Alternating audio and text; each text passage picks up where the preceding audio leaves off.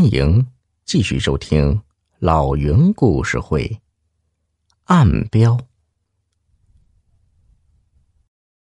不一会儿啊，谢文东走了进来。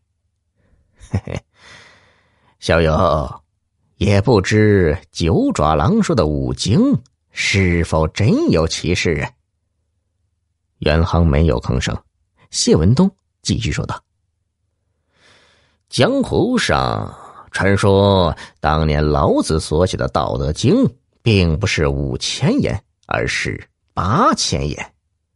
那后三千言乃是至高武功秘籍五经，谁能得到，就能称霸武林呢？不错，我也听人这么讲过。谢文东信誓旦旦的说：“嘿嘿嘿，我若是得到五经。”定能一统江湖，结束各派纷争，还江湖一个宁静。不知小友可否帮我？袁航惊愕道：“怎么，你也相信那五经在我的手里？可我这里真的没有啊！”谢文东摇了摇头，没再说话，回房睡觉去了。子夜时分，袁航似乎听到了打斗声。蓦地惊醒，发现包袱不见了，他赶紧抓起剑，从窗口跃上了屋顶。屋顶上，谢文东正和一个瘦猴一样的人打的热闹，包袱孤零零的放在屋脊上。袁航大喝道：“哼，何人大胆，竟敢盗我玉佛！”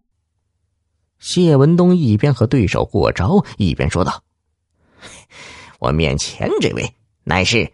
江湖上鼎鼎大名的妙手神偷空空儿，他是来盗玉佛的。袁航冲过来，挥剑直刺空空儿。空空儿见情势不妙，不敢恋战，身子往后一纵，立马消失在夜色里。袁航赶紧拿起包袱查看，玉佛还在里面。一抬头，他见夜色里远远近近的屋顶上。似乎占了不少的人，他知道，肯定又是那些尾随自己的江湖人士。袁航背着玉佛包袱回到房间，谢文东跟进来。小友，我知道玉佛就是个幌子，送吴京去少林寺才是你的真正目的吧？我跟他们一样，也想得到吴京。袁航笑了，说：“呵呵，原来你屡次帮我，只是怕别人抢走五金。可惜啊，我真的没有。不，你有。”谢文东忽的出手，一把扣住了袁航的右手腕，就在你的贴身内衣里。袁航左手一按自己的胸脯，说：“你想怎样？就算我有，我若毁了他。”你照样也得不到，放手！谢文东嘿嘿笑道：“你交出五经，我就放手，免得夜长梦多，一波又一波的人前来找你麻烦呢。”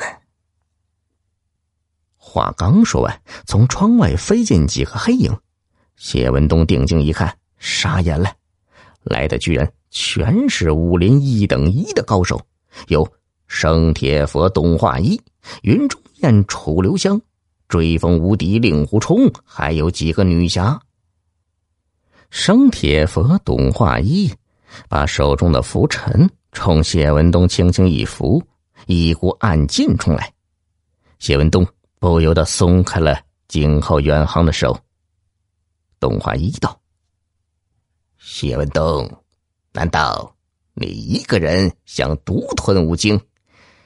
我们跟了他一路，到头来这香饽饽可不能让你夺了去。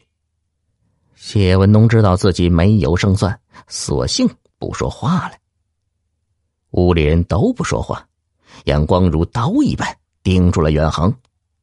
到了这时，袁航只得无奈的说道：“哎，好吧，我承认。”五金在我这里，不过你们若想得到它，除非答应我一件事儿。哦，什么事？你们负责把我送到少林寺，让我把玉佛交到方丈手里。到了那时，我一定拱手交出五经，否则，哼，我就毁了他。